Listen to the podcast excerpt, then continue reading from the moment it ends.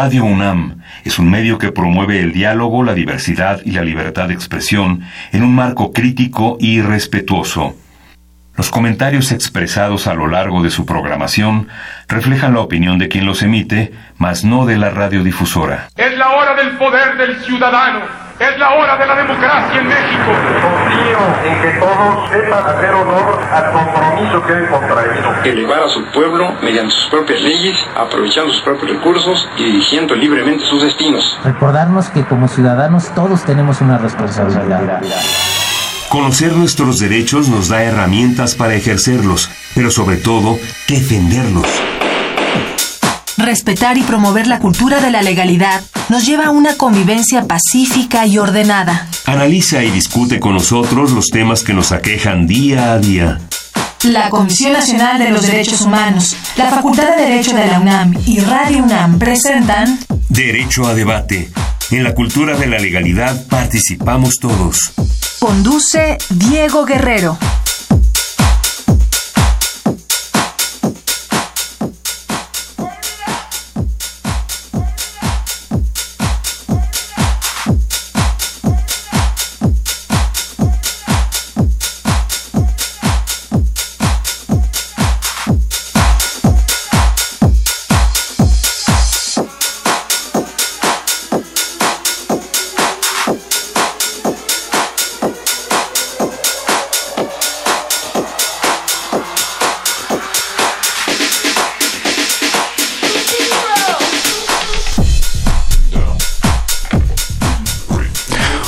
Hola, ¿qué tal? Muy buenas tardes, bienvenidos a Derecho a Debate. En la cultura de la legalidad participamos todos, mi nombre es Diego Guerrero y como cada martes les agradecemos que nos sintonicen por el 96.1 FM Radio UNAM. Y bien, hoy, el día de hoy vamos a hablar sobre la situación comercial que existe entre México y Estados Unidos de Norteamérica y para hablar sobre este tema me acompaña el día de hoy en la conducción quienes son la esencia de nuestra universidad, sus estudiantes, Anel García, quien es estudiante de quinto semestre. An estar con ustedes. Al contrario, Anel, háblame de tú. Hoy estamos de Ah, bueno, bueno, ok, ok. ¿Eh? Bien, Anel nos acompaña el día de hoy en la conducción. Anel, ¿qué sabes sobre el tema que vamos a abordar el día de hoy? Pues, básicamente, la situación comercial de México y Estados Unidos son, mmm, puedo decir ventajas y desventajas, pero en sí son eh, alusiones a que son, es necesario estos tipos de intervenciones, ya que por el espacio geográfico es obvio que tenemos que tener eh, interacción y básicamente en lo comercial ayuda muchísimo, tanto ventajas como desventajas, como lo decía. Así que pues la situación comercial ahorita vamos a ver cómo, cómo queda. Sobre todo el qué y el cómo, que creo que vamos a ser de los temas Exacto. que vamos a tener que abordar en este programa. Vamos a escuchar las voces universitarias que sabe nuestra comunidad respecto al tema que vamos a abordar el día de hoy y posteriormente presentaremos a nuestros invitados. No se vayan. Las voces universitarias.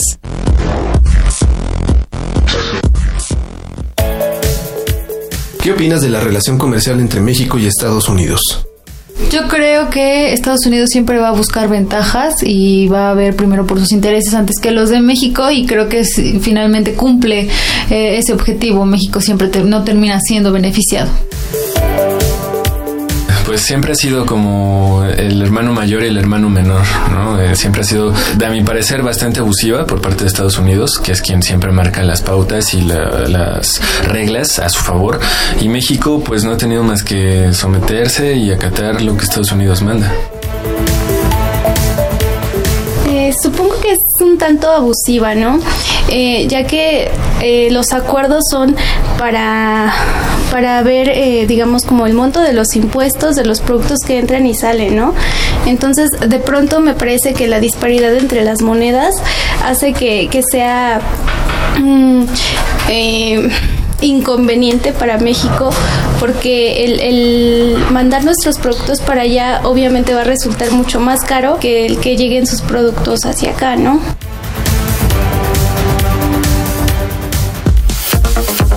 Escuchas Derecho a Debate.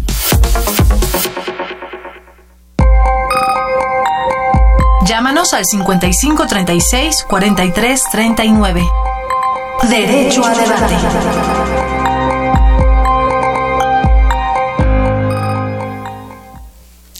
Bien, estas fueron nuestras voces universitarias, lo que conoce nuestra comunidad universitaria referente al tema que abordaremos el día de hoy. ¿Quiénes son nuestros invitados, Anel? Cristian Vidal León, experto en comercio exterior y egresado de la Facultad de Derecho de la UNAM y actualmente consejero en el Centro de Asesorías de la OMC en Ginebra.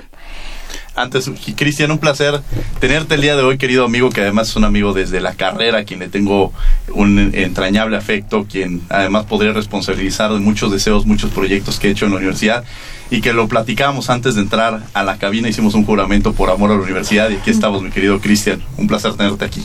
Gracias, Diego, y y gracias por la oportunidad y como dices, de estar de vuelta en la universidad, no en nuestro CEU, pero al fin la universidad, obviamente. Eh, y bueno, contento de poder contribuir con el debate hoy. Gracias. Muchas gracias, Cristian. ¿Quién más nos acompaña en él? Orlando Pérez Garate, director general de Reglas de Comercio Internacional de la Secretaría de Economía y catedrático de la Facultad de Derecho de la UNAM. Orlando, un placer tenerte aquí en tu casa este, este día en, el programa de Derecho a Debate. Gracias por acompañarnos. Muchas gracias, Diego. Muchas gracias por la oportunidad. Al contrario. Y también nos acompaña Antonio Nava Gómez, director de Reglas de Comercio Internacional de la Secretaría de Economía y egresado de la Facultad de Derecho de la UNAM. Toño, un placer tenerte el día de aquí en Derecho a Debate, que además debo decir que creo que uno de los privilegios más grandes que uno puede tener como profesor es ver los logros y los éxitos de sus alumnos. Entonces yo sí puedo presumir el día de hoy que Toño fue mi alumno. Entonces un placer tenerte aquí ahora como invitado, mi querido Toño. No, muchas, muchas gracias Diego por la invitación y este un saludo a todos. Yo no juré amor a la universidad con Diego, pero sí juré amor a la universidad este conmigo mismo. Entonces es un placer para mí estar en Radio UNAM. Al contrario, Toño, y precisamente Toño es de estos jóvenes inquietos que alguna vez eh, se, platicábamos en diversos programas de un libro que incluso tiene el maestro Flores Zavala, que son aquellos jóvenes que empiezan a realizar diversas actividades y que el día de hoy, de verdad es un placer tenerlos el día de hoy a ustedes. Bien, el panorama, platicábamos precisamente con, con Anel sobre la situación comercial que en un momento puede llegar a existir entre México y Estados Unidos. En términos generales, eh, Orlando, ¿cuál sería este panorama? ¿Cómo se encuentra actualmente? Mira, lo que yo te podría compartir es que evidentemente eh, antes de cuando el presidente Donald Trump toma posesión de su cargo, evidentemente por los mensajes que mandaba en medios, en redes sociales, el discurso que tenía en, la campaña, pues generaba cierta incertidumbre en, en, México desde el punto de vista político, se había reflejado en el mercado internacional, empezamos a ver diferencias en el tipo de cambio y eso nos abrió la posibilidad de iniciar un proceso de negociaciones con Estados Unidos. Estados Unidos, este, hay que recordar que buscaba salirse del Tratado de Libre Comercio de América del Norte, diciendo que era el peor tratado comercial negociado en la historia. Curiosamente en México pasó un fenómeno muy curioso donde eh, antes las personas detractoras del Tratado de Libre Comercio ahora lo defendían, porque como era malo para Estados Unidos, probablemente algo bueno tenía para México. Y se inició un proceso de negociaciones muy intenso durante más de un año que dio lugar a este acuerdo en principio que, que eh, se dio a conocer el 30 de... ¿Qué era lo malo que, Donald Trump reflejaba? O sea, ¿qué era lo que decía que no beneficiaba a Estados Mira, en, en, su campaña básicamente lo que él decía es que había generado eh, que mucha de la industria manufacturera se moviera de, de Estados Unidos, porque había condiciones eh, que había creado el tratado, pues que había hecho la salida natural de varias empresas. Pero la verdad es que si tú tomas en cuenta la balanza comercial que tiene México con Estados Unidos, en Estados Unidos es nuestro principal socio comercial, nuestro comercio está básicamente ligado a ellos, el 90% de las, del comercio lo tenemos con Estados Unidos, pero Estados Unidos es un país que tiene eh, un superávit comercial con nosotros. Si lo divides en sectores hay diferentes puedes hacer diferentes análisis, ¿no? Que el sector agrícola, el sector manufacturero, el de, el industrial, bueno, el, el que sea, pero es un acuerdo que ha resultado en beneficios para ellos, y lo puedes ver con la cantidad de empleos que se han generado, con eh, todos los estados fronterizos dependen del comercio bilateral con México y también estados fronterizos en la en la zona este fronteriza con Canadá dependen también de esa relación. Entonces es una relación comercial única y además digo, jurídicamente fue uno de los tratados que se negoció a la par o un poquito a la par de la ronda Uruguay de la OMC. Entonces, en términos de disciplinas, pues fue uno de los que generó el modelo a seguir de un ciento de tratados de libre comercio que se han suscrito este, a partir del 90, 91 que se negoció este y que entró en vigor en el 94 y que se ha venido replicando en otros en otros tratados. Ha cambiado un poco esto, pero es un parteaguas en el comercio real y en términos de disciplinas. ¿Cuál es la funcionalidad, funcionalidad de estos tratados, este, Cristian Vidal? O sea, ¿para qué sirven estos tratados en términos de comercio exterior? Bueno, hay que distinguir entre tratados multilaterales y tratados bilaterales o regionales. Los multilaterales son los que están administrados por la OMC en Ginebra y una excepción a estos tratados multilaterales tenemos los tratados regionales, que son entre dos, tres o un puñado de países. Y son para liberalizar el comercio. Vamos a ponerlo en términos muy eh, simples, es decir, normalmente uno tiene que pagar aranceles para poder importar algo. Entonces los países van a acordar que vamos a eliminar aranceles. Es decir, y vamos a simplificarlo, da lo mismo eh, comprar algo de Estados Unidos que venga a México como si fuera de entre Sinaloa y Durango o Sonora. Esta es la idea de los tratados regionales. Obviamente que aquí va a haber ganadores y perdedores. Porque si yo estoy produciendo un producto en México y de pronto me dices que, que ya el consumidor mexicano va a poder comprar algo en Estados Unidos, el mismo producto, entonces vas a tener una competencia adicional. Y es ahí en donde entran las fricciones políticas. Mm, interesante. Anel. claro. ¿Cómo está integrado el Telecan? Toño. Eh, Híjole, muchas cosas. Eh, el Telecan está integrado por aproximadamente unos 34 capítulos, son más o menos aproximadamente. Incluye secciones o incluye capítulos que se enfocan a las cuestiones de bienes, ¿no? que, donde podrían entrar acceso a mercados, donde entran las cuestiones de reglas de origen.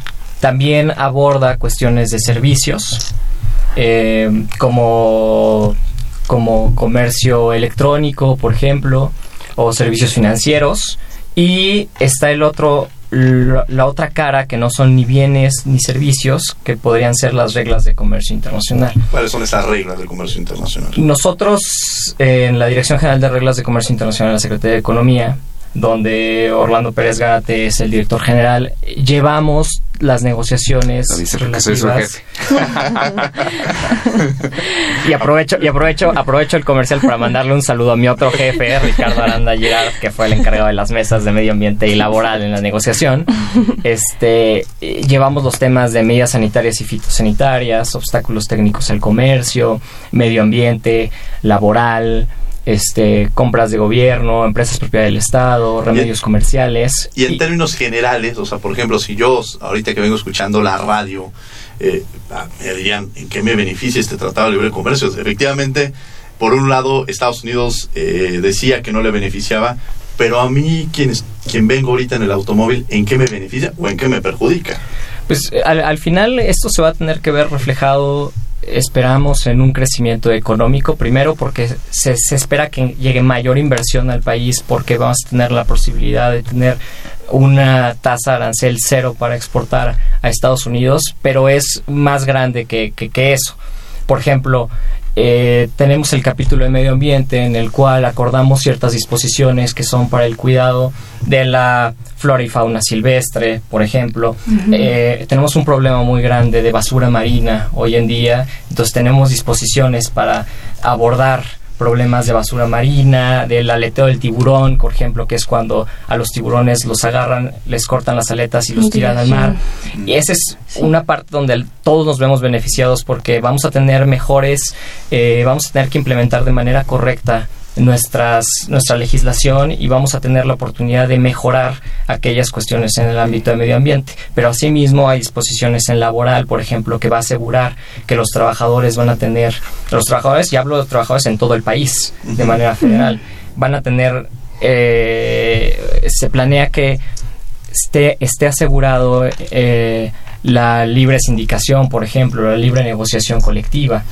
Eh, esos son tipos de disposiciones que al final eh, probablemente la gente no las ve reflejadas de, de, primera vista porque no son el comercio de bienes que del que hablamos todo el tiempo cuando es un tratado de libre comercio, sino son otro tipo de disposiciones. Claro, es que, a ver, de pronto en el medio ambiente, y eso es algo muy interesante, o sea, eh, a pesar de todas las barreras que, que quisiera poner Donald Trump, pues el tema del medio ambiente, si se está afectando el medio ambiente en México, no es algo en el que puedan garantizar a través de legislaciones o instituciones que no afecte el mundo en general. Hay temas que sí pueden ser muy locales. Por ejemplo, si habláramos de trata de personas y México está trabajando en torno al tema, quizás sí puede ser un tema local, o sea, puede ser una problemática. Pero el tema del medio ambiente, lo que pasa aquí, genera una problemática en todo el mundo. Entonces, esos tipos de temas quizá vale la pena rebundar.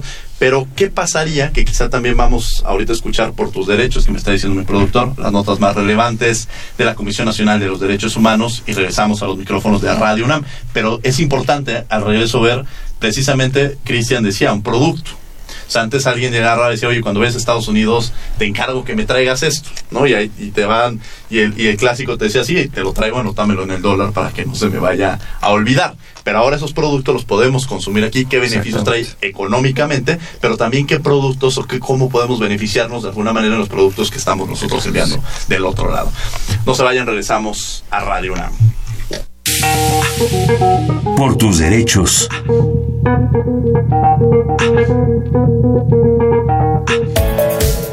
La Comisión Nacional de los Derechos Humanos emitió la Recomendación 50, diagonal 2018, dirigida al gobierno de Tamaulipas, esto por no brindar protección adecuada a una defensora de derechos humanos que fue privada de la vida en 2017.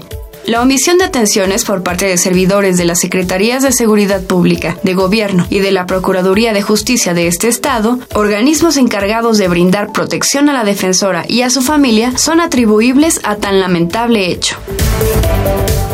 La CNDH colabora con la Cámara de Diputados para que las personas del mismo sexo que conforman un vínculo familiar, ya sea por medio del matrimonio o del concubinato, tengan acceso a la seguridad social. Esta iniciativa ya fue dictaminada por la Cámara de Senadores y la Comisión apoya a este cuerpo legislativo en diversas resoluciones que servirán para apoyar esta ley.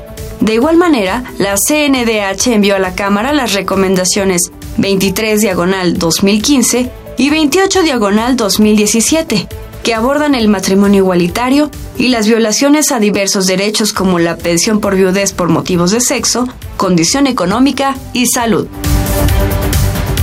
La Comisión Nacional de los Derechos Humanos emitió la recomendación 54 diagonal 2018. Esto por la atención inadecuada que recibió una trabajadora embarazada de la escuela primaria República de Indonesia, ubicada en la Ciudad de México. La negativa del apoyo derivó en un parto gemelar prematuro, en el que lamentablemente uno de sus hijos falleció y el otro quedó discapacitado visualmente. Para la CNDH, la protección de la salud materno-infantil implica acciones específicas para atender a las mujeres durante su embarazo, parto y puerperio, así como de la persona recién nacida durante su crecimiento y desarrollo, para que pueda disfrutar del más alto nivel de vida posible. Consulta esta y otras recomendaciones en www.cndh.org.mx.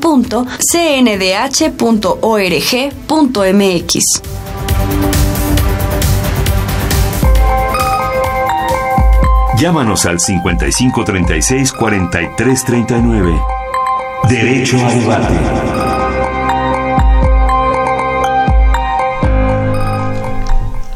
55 36 43 39 son nuestros teléfonos. Eh, les invitamos a que se comuniquen con nosotros. También estamos en las redes sociales como Derecho a Debate para que se pronuncien. De, pronto era un tema que estuvo en, la agenda en todos los medios de comunicación. Se hablaba sobre este, estos vínculos comerciales que íbamos a tener con Estados Unidos. Constantemente cuando prendemos la tele vemos las disposiciones o vemos la posición que ha tenido el presidente de Estados Unidos referente a las acciones que va a tomar con México. Eh, de pronto se generaban posiciones en las cuales decían qué tanto nos beneficia, qué tanto nos perjudica. Y es importante que sepamos eh, si tanto lo escuchamos, en qué, cuál es el papel que debe jugar México, cuál es el papel que ha jugado México y desde luego cuáles son las contradicciones o las, las cosas a las que nos enfrentamos en el caso de Estados Unidos.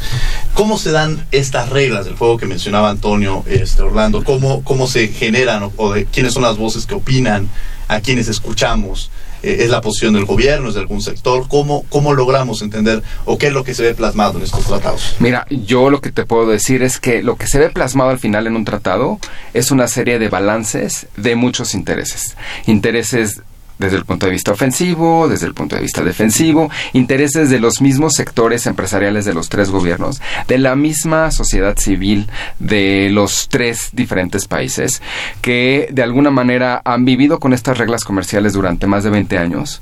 Eh, ha habido voces que han criticado ciertos elementos de los tratados y de alguna manera esto va generando que estas disposiciones vayan eh, modificándose o actualizándose. Evidentemente el resultado del tratado no es la, la, la, versión del primer país que saca una propuesta de texto, sino se tiene que consultar con diversos sectores del, del, sector privado en el caso de los tres gobiernos o con aquellos grupos que van a ser a lo mejor eh, eh, afectados o que tienen una relación con esa disposición.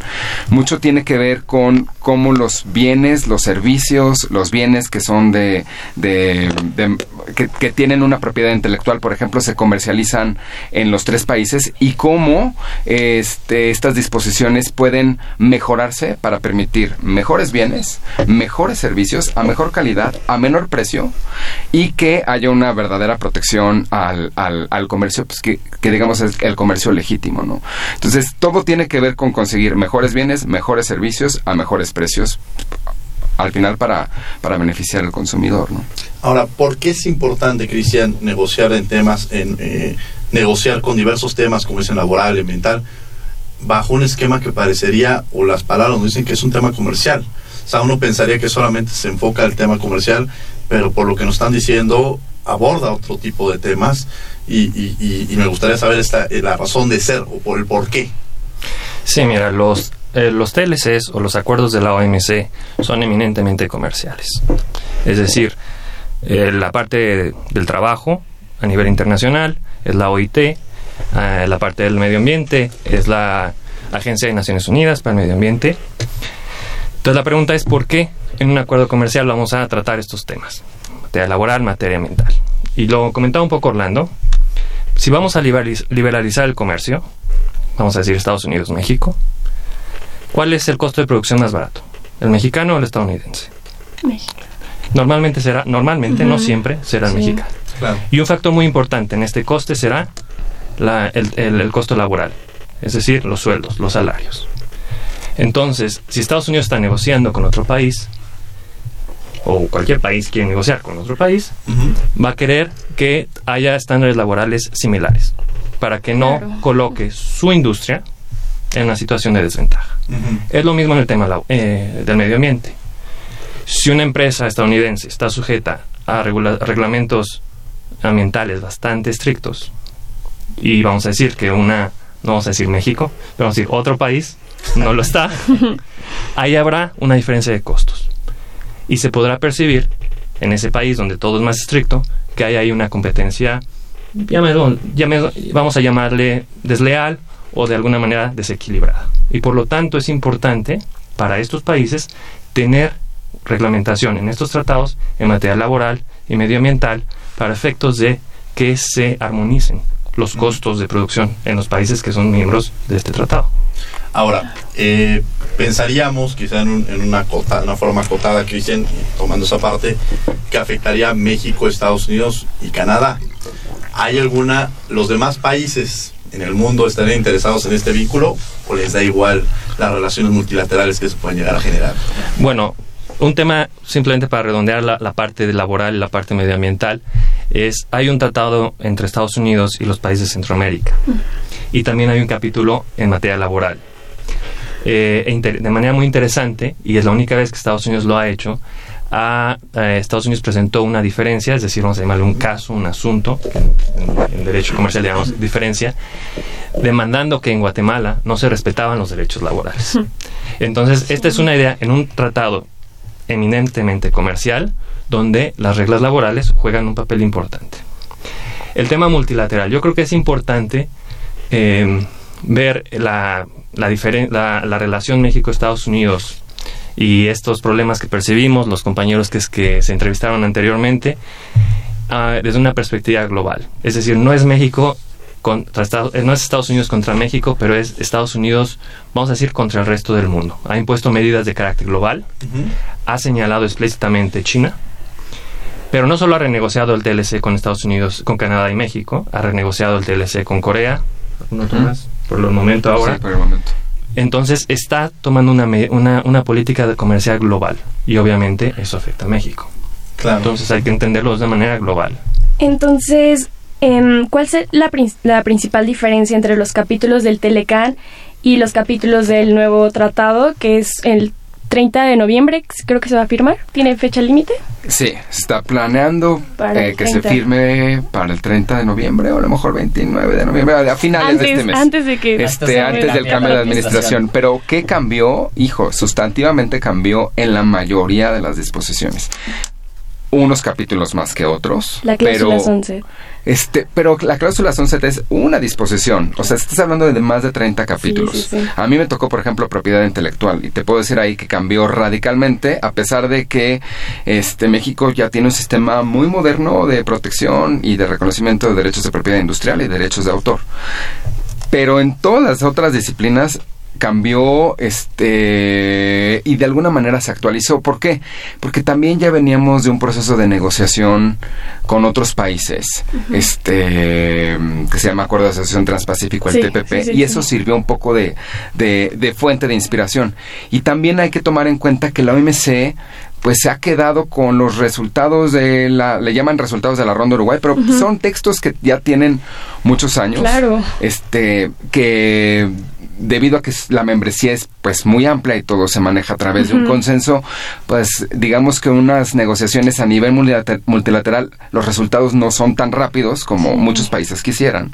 Y esto ha dado lugar a que muchos países inquietos por las disciplinas comerciales existentes, pues traten de modificarlas de cierta manera para ver si, si, si de alguna manera em, son más positivas para su comercio, para la relación comercial con los países que están negociando esos tratados o para establecer ciertas políticas comerciales que puedan después que después puedan ser replicadas en el marco de la OMC, ¿no? Pero bueno, eso ya lo veremos en un futuro.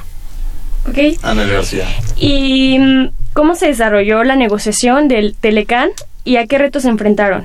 Toño. Este. Híjole, uno. Yo creo que. lo- no hay que olvidar que cuando, cuando Trump llega a la presidencia, uno de los primeros actos como presidente es salirse del TPP. Entonces, ¿Qué es el TPP? el Acuerdo Asociación Transpacífico, que ahora- ahorita se llama actualmente CPTPP, que es el. Tratado este, Progresista. progresista, Integral. Y progresista integral y de Asociación Transpacífico. Y entonces, esa fue la primera señal que dio Donald Trump al llegar a la presidencia. Día uno se sale el TPP, no Una- un tratado que estábamos 12 países, incluyendo a Canadá y Estados. Unidos y a México. Entonces, la primera señal que dio Donald Trump es que las cosas iban en serio y que iba a hacer las cosas que en, que en campaña dijo y prometió que este que iba que iba a realizar. A partir de eso, al principio de la negociación eh, se vivió mucha incertidumbre en el, en el aspecto de saber en realidad qué es lo que iba a pasar con el Telecan que está en vigor.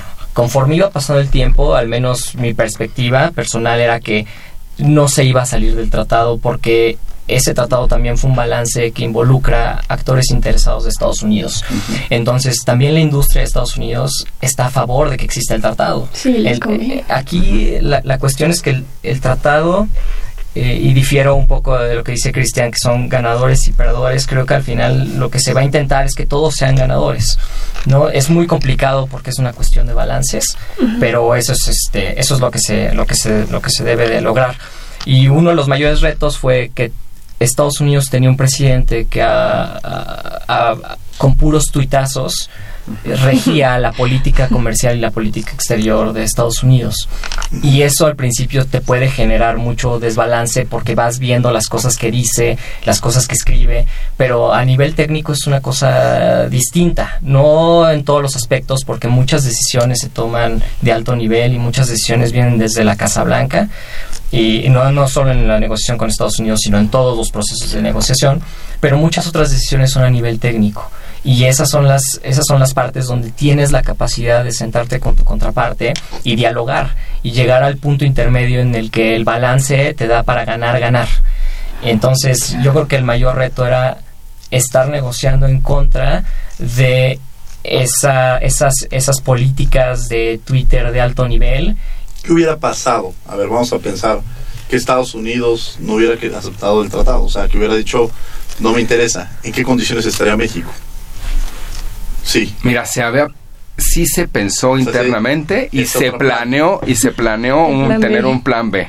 Este, y la verdad yo un poco abonando a la misma pregunta que hiciste antes, yo creo que de los retos más difíciles, por lo menos para los que nos tocó estar cerca del proceso, es tener que eh, discutir de una manera muy amable, muy profesional, propuestas que eran totalmente inaceptables para México.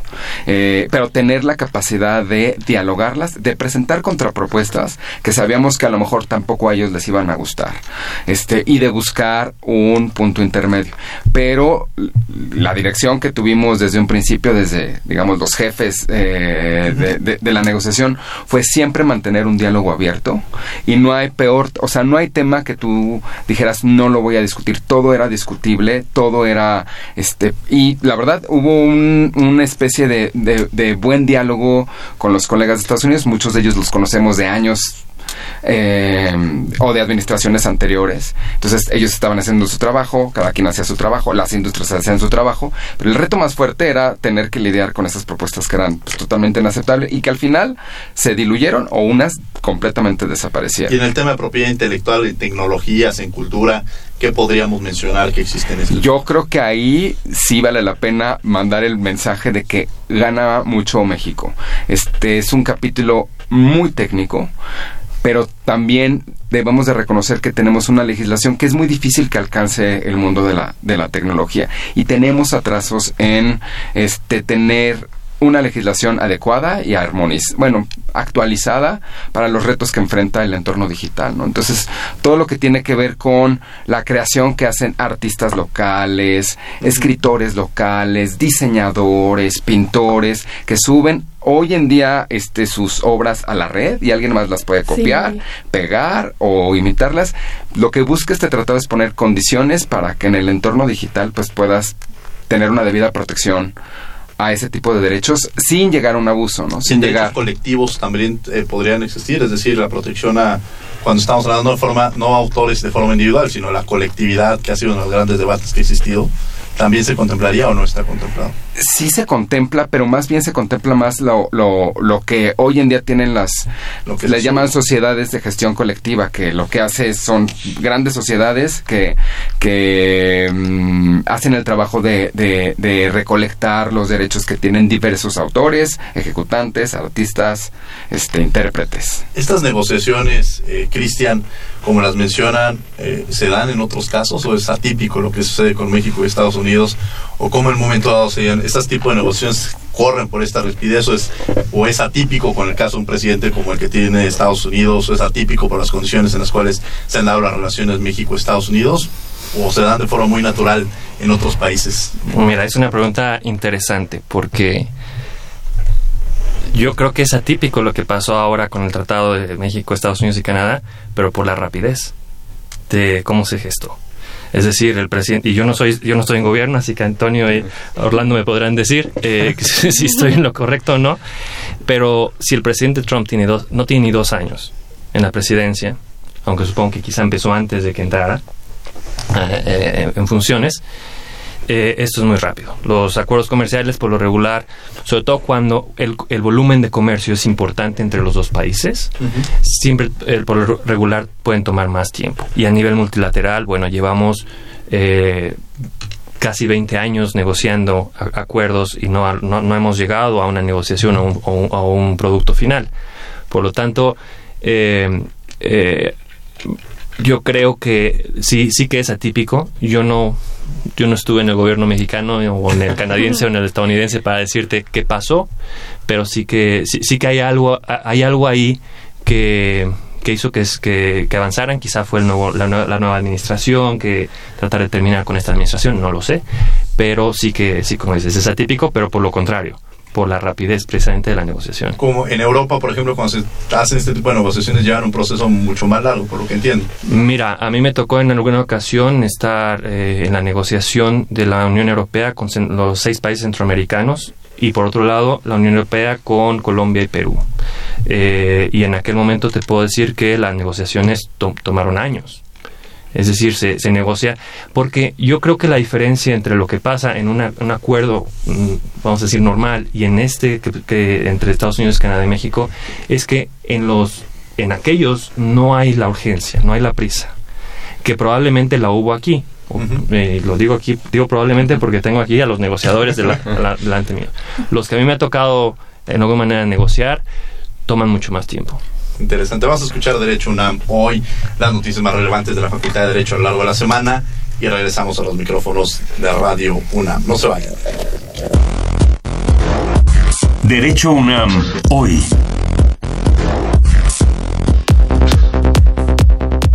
Semana, la Facultad de Derecho celebró el aniversario del inicio de los cursos de doctorado. En ceremonia solemne, se entregaron las insignias correspondientes y se integraron al claustro docente de la institución alrededor de 20 doctores en la materia. En su intervención, el doctor Diego Valadez mencionó la importancia y responsabilidad que tendrán los doctores egresados, ya que deben compartir con la sociedad sus conocimientos jurídicos e impedir su deterioro e impulsar el mejoramiento. Por su parte, la doctora Elba Cárdenas Miranda hizo una breve reseña de la evolución del claustro de doctores, que se calificaba como un grado académico para preparar profesores que contribuyeran a la investigación. Un año más tarde, en 1950, se iniciaron los estudios de posgrado y en 1955 se aprobó la transformación de la Escuela de Jurisprudencia a la Facultad de Derecho que actualmente yace en Ciudad Universitaria. Las jornadas de sociología en la facultad reúnen durante cinco días a especialistas que tratan temas relevantes de dicha ciencia y su vinculación con lo jurídico. En su intervención, la doctora del seminario, Elsie Núñez Carpizo, mencionó que la sociología es indispensable para la formación del jurista, al ofrecer el conocimiento de la realidad social. Asimismo, la doctora Gina Zabludovsky describió los tipos de dominación, según la concepción del autor Max Weber, quien fue un personaje muy importante en este campo de las ciencias sociales. Para llevar a la comunidad universitaria a la práctica, la facultad realizó una exposición de casos relevantes en el control de la constitucionalidad, convencionalidad y legalidad, expuestas por los jueces Carla Macías Loera, Fernando Silva García y Felipe de Jesús Delgadillo. El director, Raúl Contreras Bustamante, afirmó que los jueces no podrían aplicar la justicia, sino aplicar el derecho estrictamente, porque si la ley se consideraba indebida, no había justicia, mientras que la jueza Carla Macías hizo reflexiones sobre la desaparición forzada de personas y señaló que en nuestro sistema jurídico existen normas protectoras de derechos y otras que merecen revisión por parte de los estándares internacionales.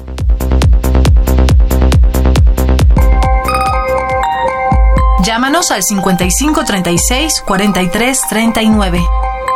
Derecho a debate.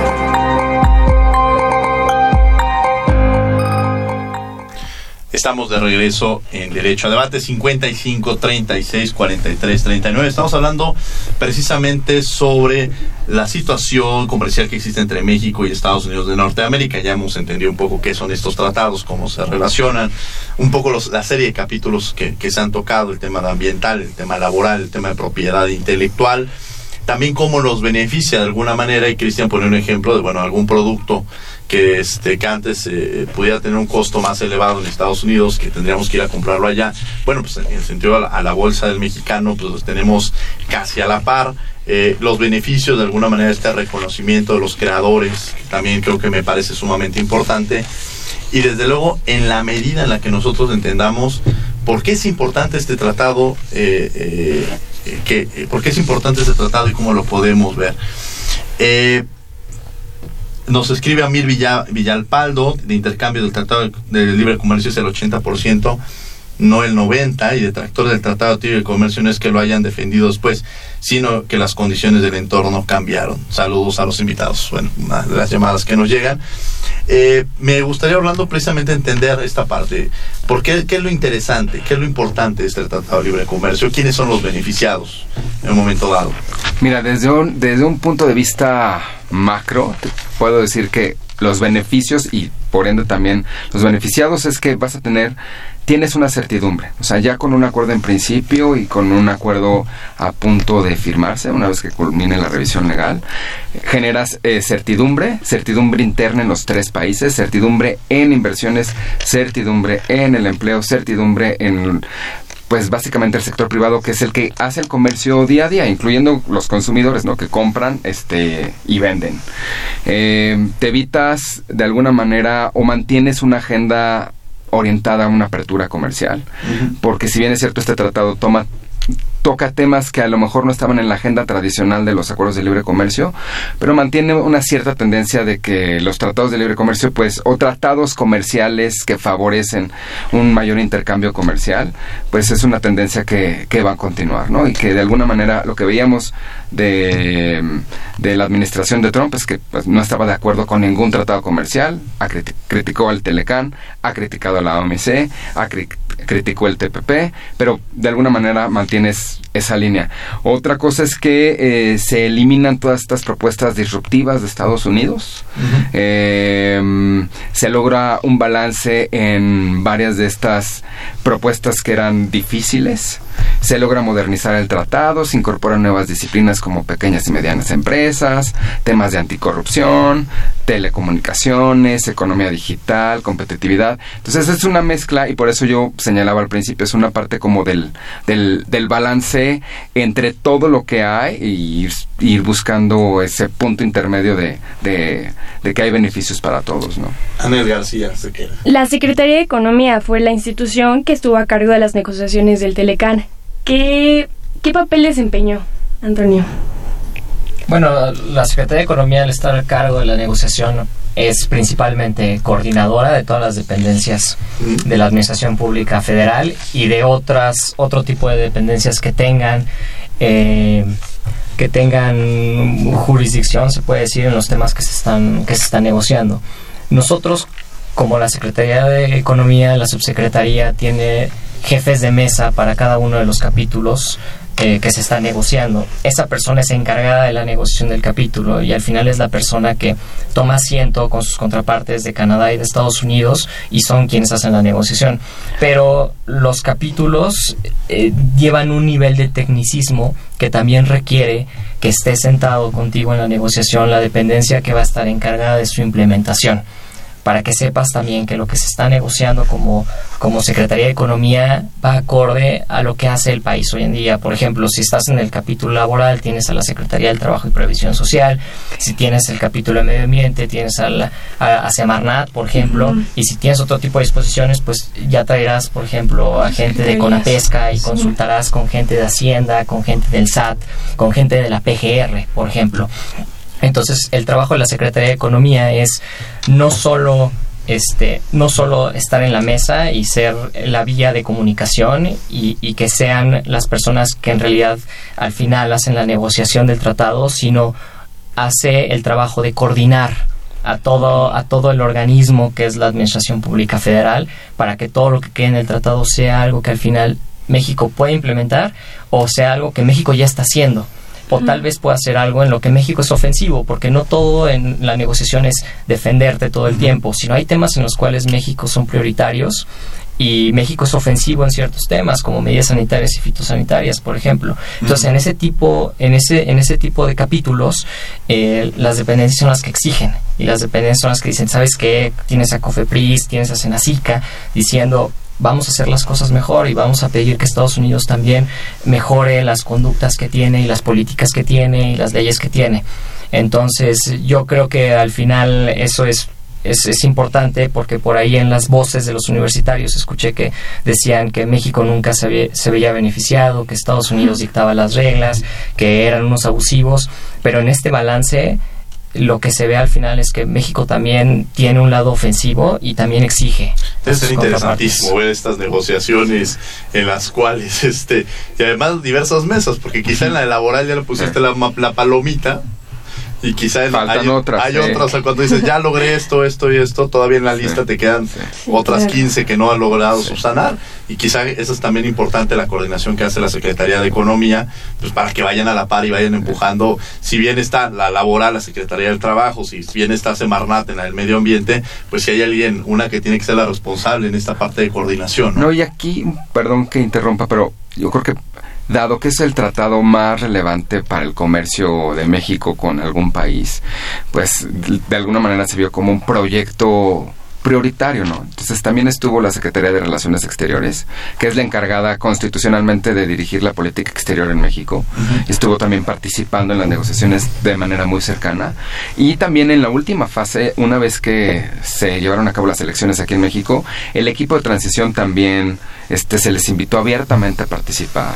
Y la verdad se convirtió en, un, en una buena dinámica porque pues, había coincidencias en, en, la mesa, pues por lo menos en la mayoría eh, de, las posturas, y si no, también se discutían internamente, ¿no? Entonces, permitió como fortalecer un poco la posición de México ¿no? en relación al tratado. Qué interesantísimo. ¿Y cuál es la posición de México en el ámbito internacional en estos aspectos, querido Cristian? Bueno, es otra pregunta muy interesante porque aquí hay que distinguir entre la percepción general y la percepción en materia comercial. Y la percepción general, bueno, hay muchos temas positivos, otros negativos. Eh, en fin, no entraremos a esos temas ahora. Pero en la que se refiere a la parte comercial, yo creo que la, la, llegada de, del presidente Trump a Estados Unidos fue una buena noticia para México en el, en el aspecto de la percepción. Porque México tomó una posición eh, pragmática, inteligente, y no porque estén aquí compañeros de la, de la Secretaría, pero, pero lo, lo fue. Eh, eh, vamos, hubo un momento de, agresiones verbales, etcétera, de insultos, y la posición fácil era, bueno, igual ponerse a, confrontar, y, y, y, creo que la posición del gobierno mexicano fue bien distinta, fue pragmática, vamos a ver cómo solucionamos este problema. Eh, bien o mal, creo que bien, se, se, está solucionando. Y ahora, pero no es, eso no quiere decir que México haya aceptado todo lo que Estados Unidos esté haciendo. Hay algo que no hemos hablado hoy, que es un tema muy importante a nivel global, que es unas medidas contra las importaciones de acero y aluminio a Estados Unidos. ¿Qué son, significan Bueno, es, es un tema un poco complicado, pero simplificando, eh, eh, si, si, uno quiere exportar eh, aluminio o acero a Estados Unidos, tiene que pagar un arancel adicional que Estados Unidos lo impuso en función de una ley interna para la seguridad nacional. Es decir, es ahí todo un debate jurídico a nivel de las reglas de la OMC. Eh, fue global, pero mirando a China.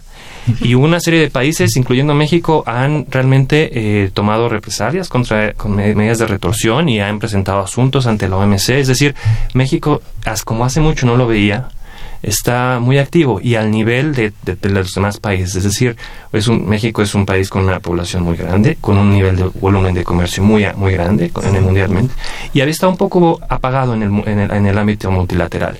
Y ahora lo vemos eh, eh, con fuerza de nuevo.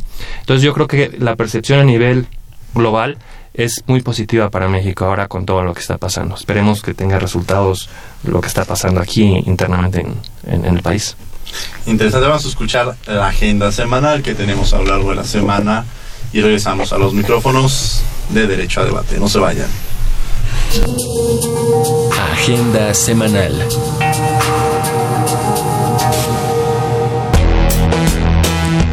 ¿Has corrido en el Estadio Olímpico Universitario? Esta es tu oportunidad.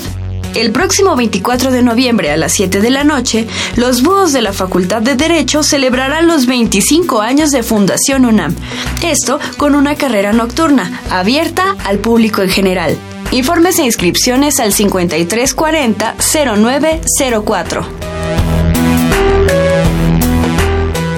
Si buscas profundizar tus conocimientos en materia de derecho constitucional, amparo o derecho familiar y deseas hacerlo a distancia, participa en los diplomados que la facultad impartirá a partir del 26 de noviembre. Consulta las convocatorias en la página www.derechounam.mx.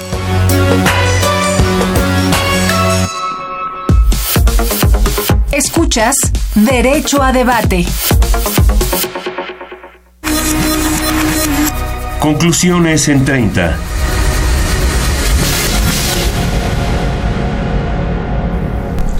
Regresamos a conclusiones. Estamos hablando sobre la situación comercial de México y Estados Unidos de Norteamérica. Me acompaña la conducción Anel García y el día de hoy tenemos como invitados a Orlando Pérez, a Cristian Vidal y a Antonio Nava, quienes agradezco que nos acompañen el día de hoy a Derecho a Debate. Terminamos en esta parte en conclusiones, algún tema, algún aparte sería importante recalcar Orlando Pérez. Sí, mira, yo creo que siguiendo un poco la intervención de Cristian, el tema de acero y aluminio, pues es un es un tema que se separó del proceso de negociaciones con Estados Unidos y con Canadá, pero es un tema pendiente que se está atendiendo y que se tiene que atender, me parece que es fundamental atenderlo, porque este México no representa ningún riesgo a la seguridad nacional de Estados Unidos, somos un país deficitario este en ese producto. Y bueno, y ya para concluir en relación a todo el tratado, eh, yo creo que personalmente como experiencia fue súper enriquecedora. Como abogado te deja eh, mucho, eh, aprendes de otros sistemas jurídicos, aprendes de cómo se interpretan las disposiciones de un tratado y lo que busca un tratado con diferentes eh, sistemas legales de cada uno, ¿no? Y el impacto que puede tener de cómo implementarse a nivel nacional. Además, eh, de todo el proceso que tiene que ver de la coordinación con las dependencias, con el sector privado, con eh, actores relevantes eh, que tienen que ver con esas disposiciones. Evi- evidentemente para nosotros, que es un equipo muy vasto de negociadores en la Secretaría de Economía, este, encabezados por el secretario Guajardo y el subsecretario, nos, nos fue bastante bien. Antonio Nava. Eh, me gustaría resaltar que el trabajo de los negociadores de Secretaría de Economía siempre fue muy propositivo, como decía Orlando. Siempre, siempre llegamos a la mesa con una contrapropuesta para llegar a un balance. Considero que es un buen acuerdo y invitaría a la gente que, que, que abra el tratado, que se meta a sus páginas, que vean sus capítulos, porque va a encontrar cosas bien interesantes en las cuales se va a dar cuenta que no todo es comercio bienes, que no todo es comercio de servicios y que las disposiciones que se acordaron ahí van a tener beneficios para ¿Dónde lo, todos. ¿Dónde lo podemos encontrar? En la página de la Secretaría de Economía, ahí está, ahorita se encuentra en, en revisión legal, pero ya está traducido.